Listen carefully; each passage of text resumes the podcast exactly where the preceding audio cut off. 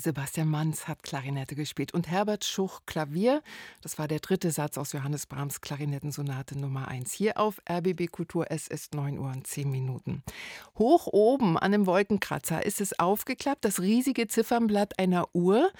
Und am Zeiger hängt ein Mann, leicht panisch nach unten blickend. Ja, in diesem, mit diesem Schwarz-Weiß-Bild aus einem Stummfilm wird der Salon Sophie Charlotte beworben. Herr Markschis, macht Ihnen die Zeit manchmal Angst?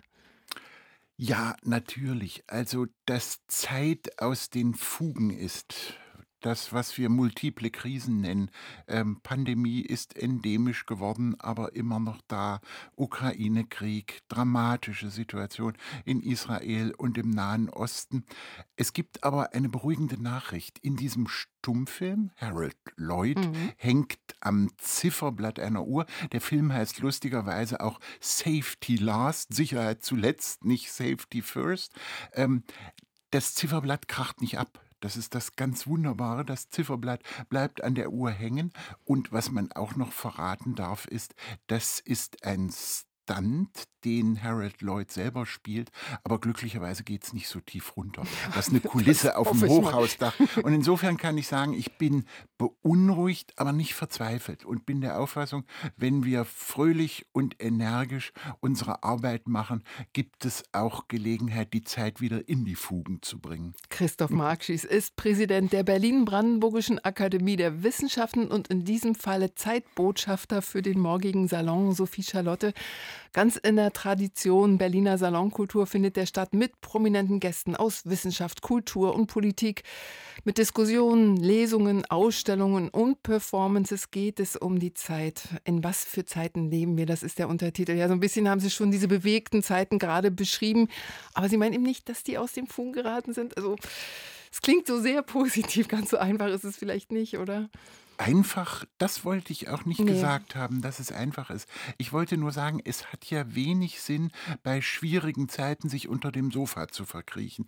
Der Salon Sophie Charlotte führt die krisenhafte Zeit vor. Was weiß ich was, wenn Ottmar Edenhofer, Hedwig Richter und eine Vertreterin von Fridays äh, for Future über Klimaprobleme diskutieren. Aber sie können auch Herrn Trojanow im Gespräch mit ähm, Frau Richter, Sandra Richter aus Marbach, über Utopien hören.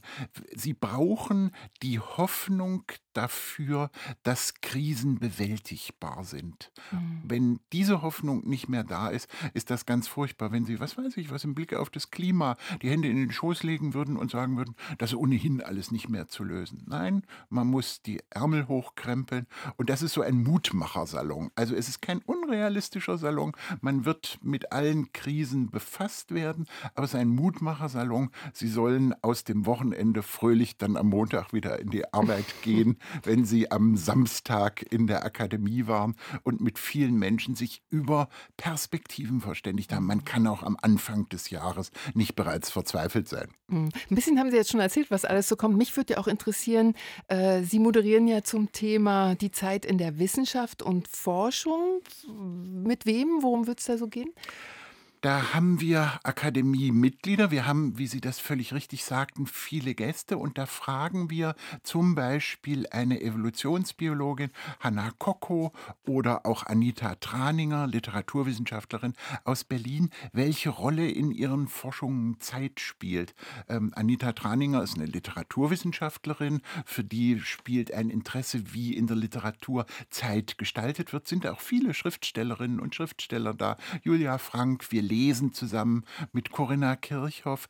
Also während äh, Hanna Kokko natürlich darüber reden wird, wie in der Evolutionsbiologie, welche Rolle Zeit da spielt, mhm. lange Entwicklung, wie sich was entwickelt, durchsetzt oder auch nicht durchsetzt. Also am Anfang geht es um Wissenschaft und Zeit und dann geht sozusagen der Salon an ganz viele Orte. Wir haben ja auch das Nachbargebäude wird noch mit bespielt, da ist die Max-Planck-Gesellschaft dabei, wir haben Museum, äh, die Hochschule. Wir ähm, haben sich eine Menge also, vorgenommen, wir haben uns, Das Haus soll brummen. Eine Akademie der Wissenschaften ist ja nicht irgendwie so eine Veranstaltung, wo ältere Männer um ältere Tische sitzen und zu älteren Themen forschen, sondern so ein richtig schönes, brummendes, fröhliches Haus. Und das wollen wir am Samstag vorführen. Das ist auch Platz. eine abendfüllende Veranstaltung.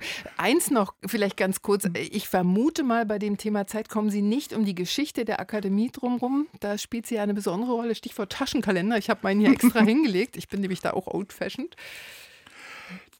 Leibniz, der die Akademie gegründet hat, hatte eine geniale Idee zur Finanzierung. Er war nämlich der Auffassung, die Akademie soll nicht nur Geld vom Staat beziehen, sondern selber Geld verdienen. Mhm. Und deswegen bekam sie das Kalenderprivileg. In Preußen durfte niemand Kalender drucken, mit Ausnahme von der Akademie. Und die hat tolle Kalender gemacht. So ganz kleine Taschenkalender, mhm. die genauso aussehen wie heutige Taschenkalender, aber auch so ein bisschen schickere Kalender.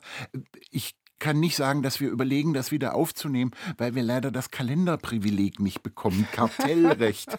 Aber wir haben zum Beispiel im Haus die erste öffentliche Uhr Berlins stehen, die erste öffentliche Präzisionsuhr. Alle anderen Uhren gingen nicht gut und die Präzisionsuhr geht immer noch. Sie geht immer noch ganz präzise. Man kann sie angucken und gelegentlich, wenn der Mensch aus dem Archiv nicht da ist, der sie aufzieht, ziehe ich sie montags immer das auf mit einer großen Kurbel. Wunderbar, Herr Markschieß.